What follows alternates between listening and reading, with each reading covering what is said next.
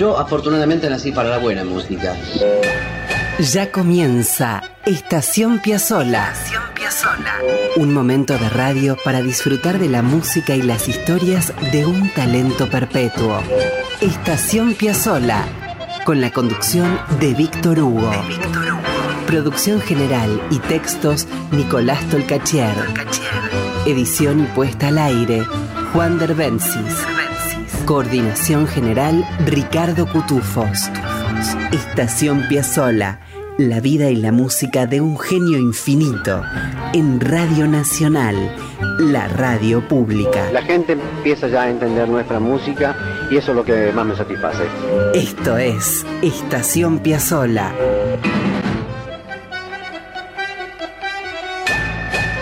Bienvenidos, amigas y amigos. Aquí estamos en la radio pública con Estación Piazzola. Tenemos una hora por delante para disfrutar de las aventuras y de la música de un genio infinito. Y también, claro está, siempre se suman al programa músicas y artistas que van junto a la huella de Astor, o las músicas de aquellos que lo han admirado y tienen algo para contarnos en relación al mundo Piazzola y hoy no es la excepción.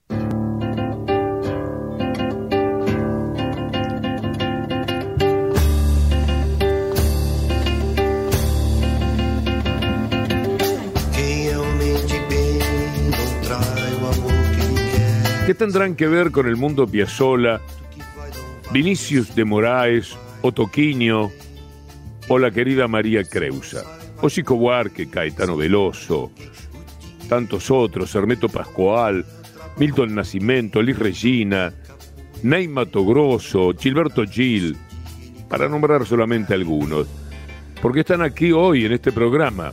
Bueno, es que todos estos nombres enormes de la cultura brasileña amaron a Piazzolla y su música.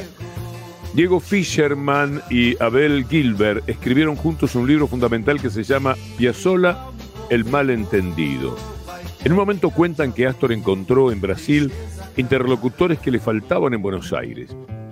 En Brasil, digámoslo, Piazzolla recibió un trato reverencial. Astor y el Brasil tuvieron una relación de amor mutuo, escribió alguna vez Oscar López Ruiz. En el año 65, Astor se presentó en Brasil con el quinteto. La bossa nova entonces andaba de parabienes, se afianzaba puede decirse que lo revolucionaba todo. Tomo a Oscar López Ruiz otra vez. El tango tradicional tenía olor a viejo y esta gente estaba gozando de una hermosa revolución en su música. Bueno, sucede que López Ruiz, guitarrista de Piazzolla por 25 años, estaba impresionado por lo que pasó la noche del debut en Brasil junto a artistas locales.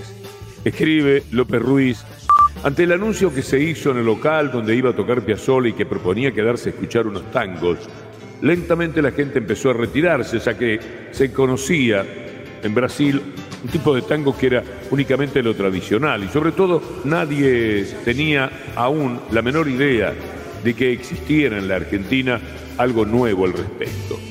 El quinteto arrancó con La muerte del ángel y sucedió el milagro.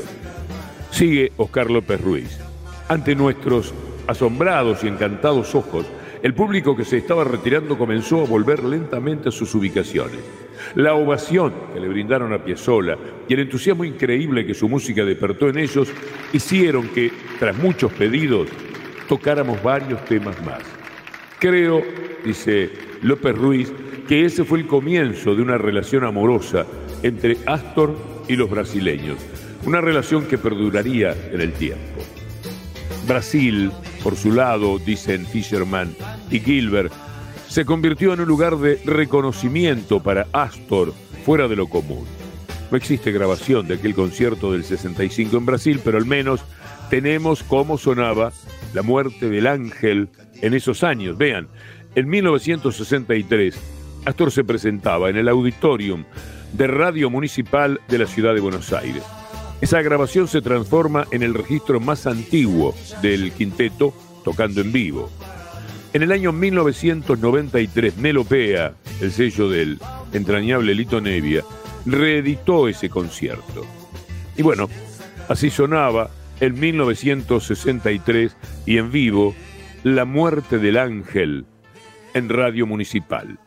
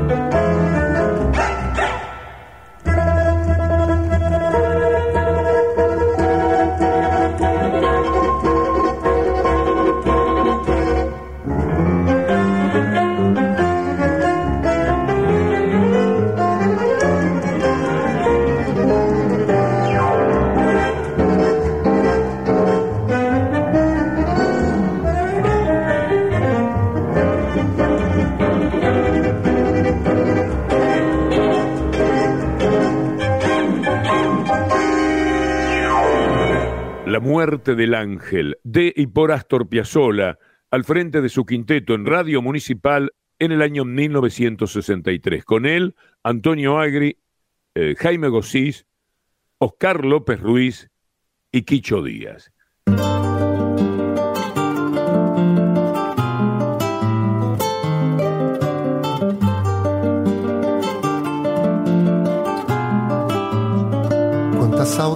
Vean, Ahora suena la guitarra y la voz de Toquinho.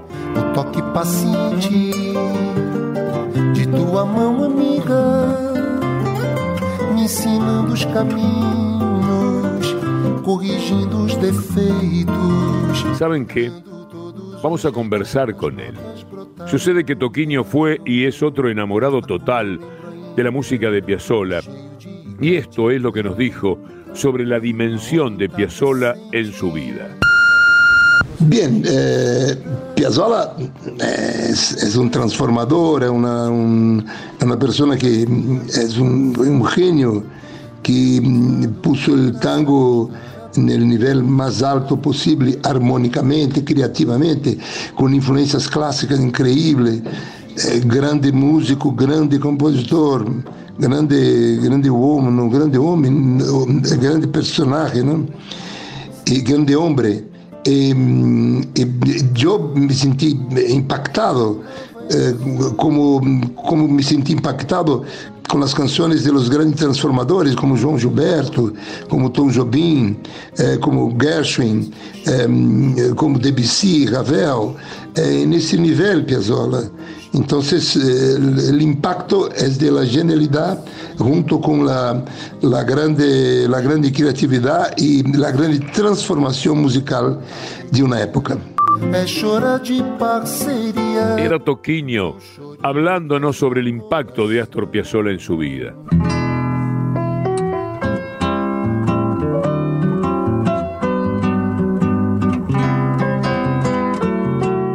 Qué lindo, ¿no? Ah, unos segundos más.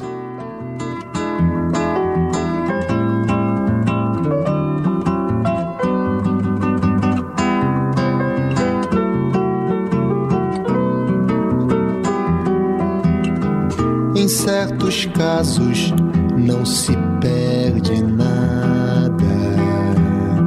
Poeta de pouco brilho, pai de família criada, não forceja contra o trilho. Es Toquinho, que hoy nos acompaña en el programa.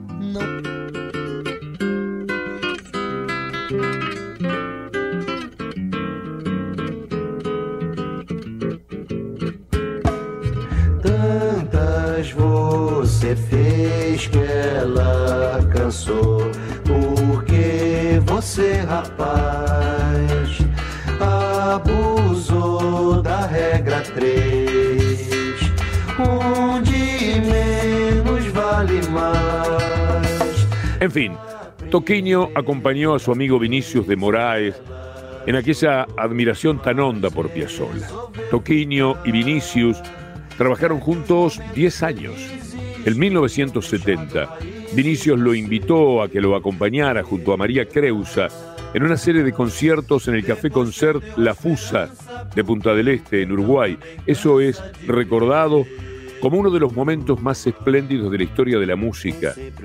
Podría decir del Río de la Plata, pero creo que sin exagerar hablo de la música en general de esta parte del mundo. Y así empezó todo. De esa reunión musical nacieron cerca de 120 canciones.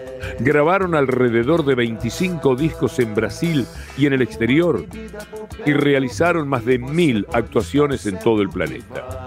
Toquinho quiso contarnos acerca de un momento quizás extraño al principio, pero después divertido, que vivió Astor la primera vez que Vinicius lo fue a escuchar.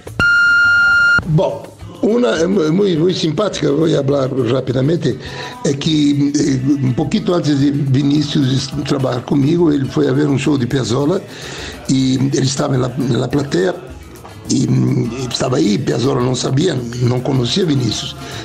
Aí, na primeira parte do espetáculo, Piazzolla hizo uma coisa muito beija e Vinícius gritou em meio ao público, hijo de puta! él se quedó un poquito mal. eh, eh, la gente miraba ese viejo que puteó Piazzolla y después de cinco minutos una otra cosa y se oyó grito de nuevo, hijo de puta. Ahí Piazzolla paró en el, medio tiempo, ¿no? que siempre se hace en Buenos Aires, y salió nerviosísimo del, de- del escenario, hablando con su manager. ¿Mas quién es ese tipo que está me puteando? Aí viene Vinícius entrando e o empresário, mira, Piazzolla, acá o poeta brasileiro Vinícius de Moraes, e ele que hizo isso. Aí ele encontrou Vinícius e, e abra- se abraçaram e, e con- eh, contestou a Vinícius dizendo vamos fundar o Clube de los Hijos de Puta, que são as melhores pessoas. Isso se passou com eles. Lujos que nos damos en Estación Piazzola. Era Toquinho contándonos sobre la vez que se conocieron, Vinicius y Piazzola, y sobre el extraño club que quisieron fundar.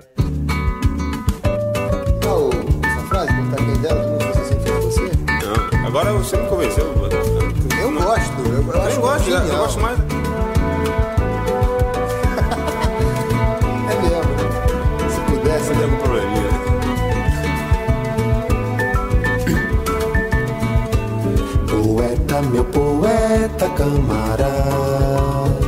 A partir de entonces, la amistad de Piazzolla y Vinicius fue un hecho que tuvo una escena que ya hemos contado, pero se la puedo recordar brevemente. Voy a citar a Oscar López Ruiz, tan extrañado en este tiempo, después de su fallecimiento que a todos nos tocó de una manera muy especial. Particularmente me sentía amigo de Oscar López Ruiz. Vamos a citarlo contando una anécdota cuando junto a Piazzolla estaban de gira en Brasil. Flaco, dijo Astor, hoy es el cumpleaños de Vinicius. Acompáñame que quiero ir a saludarlo. Llegamos hasta la casa y luego de tocar el timbre nos atendió la esposa de Vinicius. Sorprendida y encantada de vernos por allí, nos preguntó a qué se debía nuestra presencia. Y Astor le informó acerca de nuestro propósito de saludar a Vinicius por su cumpleaños, tras lo cual se nos indicó que subiéramos al baño del piso superior, ya que Vinicius estaba en la bañera. Astor, sorprendido, le dijo que, bueno, de ninguna manera, que no queríamos molestarlo y que mejor sería esperarlo hasta que terminara de bañarse. Y la mujer, a las risas, nos dijo, no, mejor suban ahora. Vinicius pasa todos los días entre 6 y 7 horas en la bañadera escribiendo. Así que la espera puede ser muy larga. Vayan, le van a dar una gran alegría. Y subimos nomás. Y tras golpear la puerta del baño e identificarnos, efectivamente fuimos recibidos por los gritos de alegría de Vinicius. Hijos de puta, hijos de puta, pasen, pasen. Estaba confortablemente metido en el agua, la mantenía templada mediante un calentador eléctrico, equipado con una tabla que cruzaba transversalmente delante de él, apoyada en los bordes de la bañadera, hacía las veces de escritorio. Y allí estaban los papeles, la máquina de escribir y por supuesto la infaltable botella de whisky. Verdaderamente parecía un Buda mojado. Y sigue contando Carlos Perruiz. Ator se sentó en el inodoro y yo en el bidet. Y como si tres tipos dentro de un baño las condiciones en las que nos encontrábamos fuera la cosa más normal del mundo, se largaron a contarse absolutamente todo acerca de sus vidas y proyectos haciendo abstracción total del lugar y de la oportunidad. Transcurrieron cerca de dos horas, en las cuales Astor y Vinicius hablaron de música, de músicos, y en definitiva arreglaron el mundo. Cuando el final de nuestras espaldas empezó a sentir los rigores del inodoro y el bidet, y tras los mil insultos cariñosos y vociferantes en quejas que Vinicius nos propinó, porque según él recién habíamos llegado y nos estábamos yendo. Bueno, al final no fuimos. Estás escuchando Estación Piazzola con Víctor Hugo. En la radio pública. En la conversación que tuvimos con Toquiño, nos pidió un tema. El querido Toquiño, el creador de tantas maravillas, quiere que cerremos el bloque así. Eh, Víctor Hugo, eh, yo te dejo acá un abrazo y te propongo eh, que oímos juntos el, el gran tema Balada de un Loco. Un abrazo a todos ustedes. Y si Toquiño nos pide balada por un loco, allá vamos. Esta vez con una versión que sabemos que les va a gustar, porque es la que hizo en guitarra, solito, Cacho Tirao.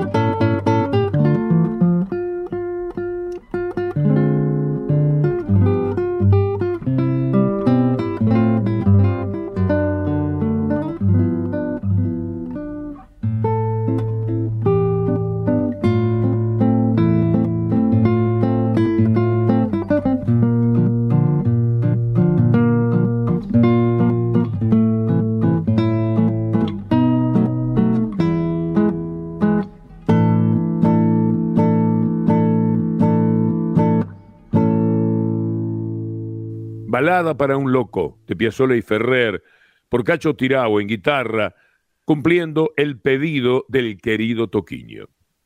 Bueno, ahora atención, ¿eh? les dejo un aviso para hoy. Sí, para hoy a la noche. Toquiño se presenta en el auditorio de Belgrano a la hora 20. Virrey Loreto 2348. En siete horas y media más o menos va a estar allí, acá en Buenos Aires. Va a presentar un repaso de 50 años de música. En algunos momentos, junto a la cantante Camila Faustino, una de las nuevas voces brasileñas más relevantes de la bossa nova. Escuchen esto.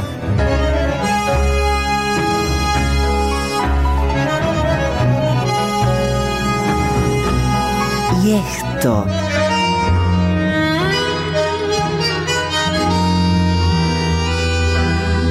También esto.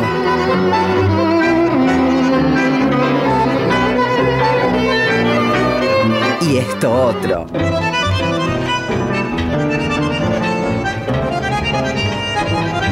Astor. Una de las maravillas del mundo. Estación Piazzola. Siempre en la radio pública. Y ahora seguimos con Piazzolla y Brasil. En 1972, el noneto de Piazzolla viaja a Río de Janeiro. Antes de seguir contando la historia, vamos a hacer música. Escuchen al noneto, al conjunto 9. Sonaba así.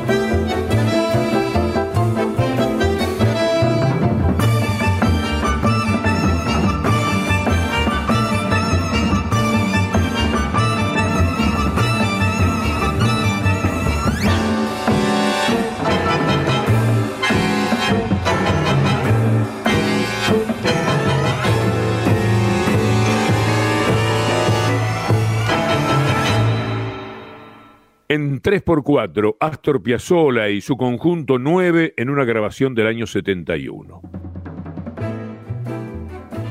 Bueno, Astor viaja, como les conté antes del tema, con el noneto a Río. Eran los comienzos de los años 70. Y ahí se produce un encuentro extraordinario.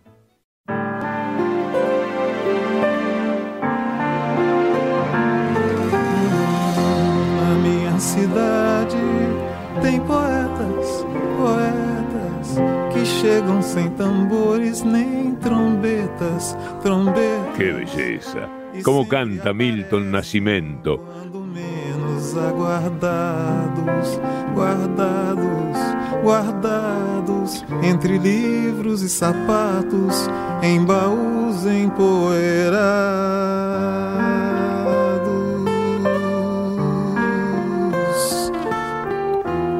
Bueno, allí Piazzolla escuchó cantar y conoció a Milton Nascimento. Quedó fascinado, tirando a conmocionado. Después del encuentro en un boliche, Milton se puso a cantar para Piazzolla y para sus músicos en el lobby del hotel de Copacabana donde paraba Piazzolla. Eran las 4 de la mañana. Entonces sucedió lo siguiente, y voy a citar otra vez a Oscar López Ruiz.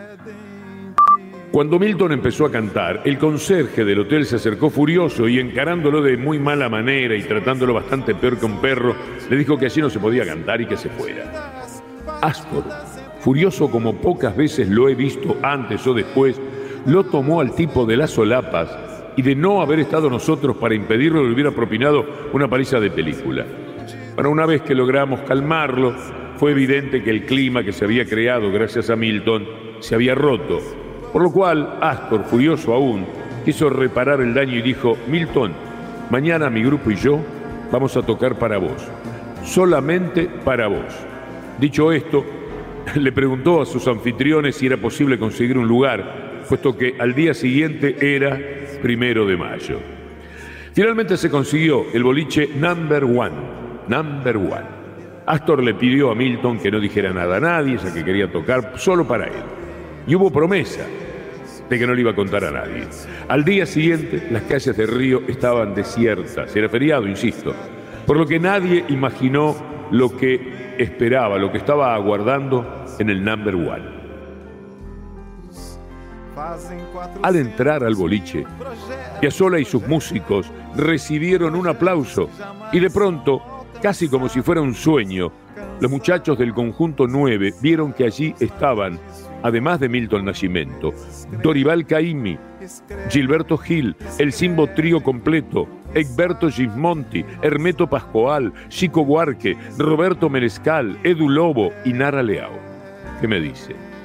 Algunos habían llegado en avión desde San Pablo, desde Belo Horizonte o desde Minas Gerais. La emoción de Astor.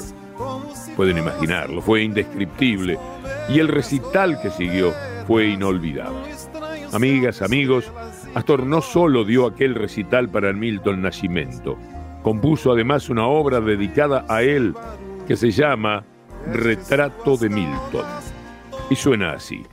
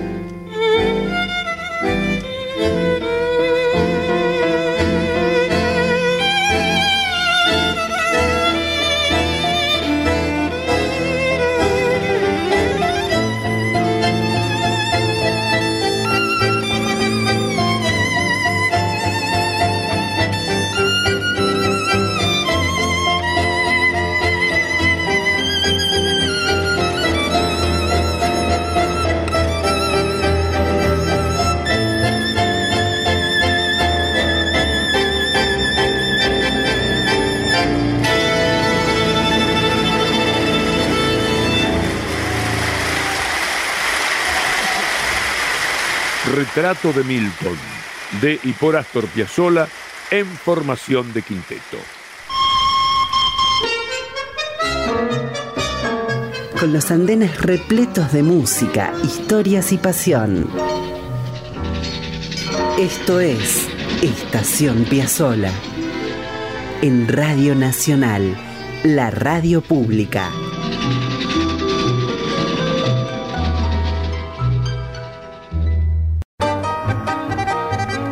Apretó el bandoneón y estiró el tango. Quilombo. Esto es Estación Piazzola. Escribe Nicolás Tolcachier. Su música. Edición Juan Derbencis. Sus testimonios. Y con Ricardo Cutufós en la coordinación. Sus intérpretes en todo el planeta. Es Radio Nacional. Con Víctor Hugo. Vamos a quedarnos en Brasil para cerrar el programa. Del sur brasileño es el genio de Yamandu Costa. ¿Han escuchado alguna vez a ese guitarrista? Busquen de él, busquen lo que quieran. Se sientan un rato en YouTube, ponen Yamandu Costa y no van a tener otra alternativa que festejar el descubrimiento. Qué privilegio es poder contar estas cosas por radio. Explicar, por ejemplo, que Yamandú Costa es un muchacho nacido en el 80 de Paso Fundo. Esto es Río Grande do Sul, es gaullo, perpetuo tomador de cimarrao. ¿Qué es el cimarrao? Cimarrón. El mate de esa zona. Y, por encima de todo, un milagroso guitarrista. Yamandú Costa, maravilla con su talento siempre puesto en el amor por la música latinoamericana. Y vean si no querrá a Piazzolla. Compuso un tema que se llama Lapa Hora Cero.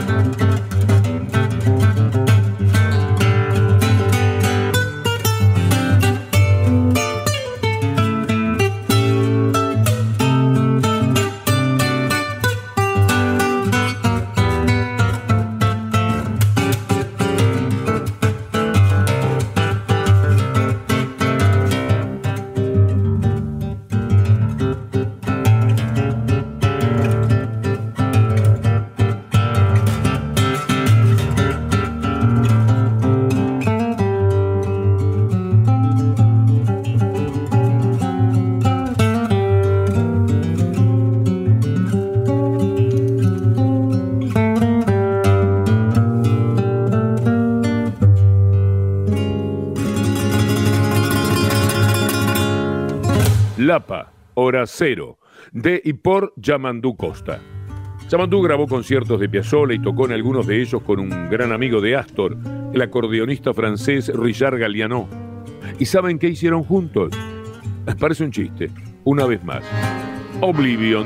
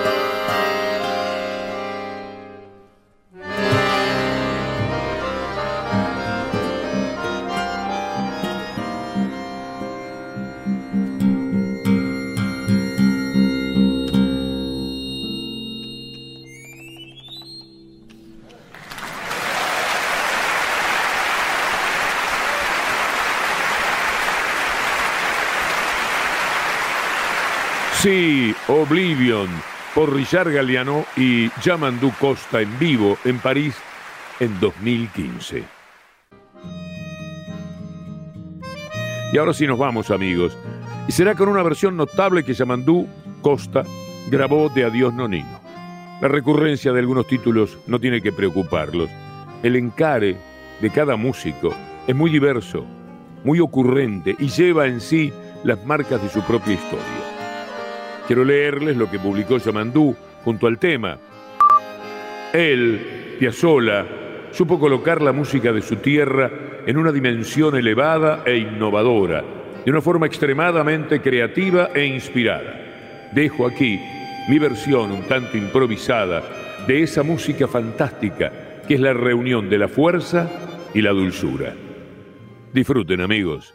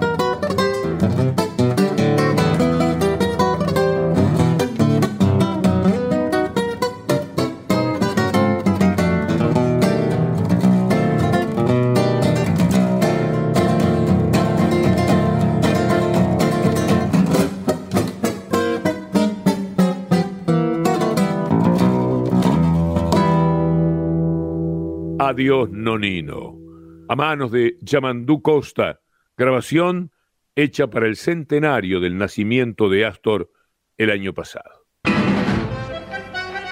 Y se terminó el programa. Estación Piazzola lo hacemos junto a Nicolás Tolcachier en la producción, en los textos, Juan Derbensis en la edición y en la artística y Ricardo Cutufós en la coordinación. La semana próxima nos vamos a detener una vez más para acercarnos a la música y a las aventuras de Astor Piazzolla. Hasta entonces, si Dios quiere, amigos y amigas.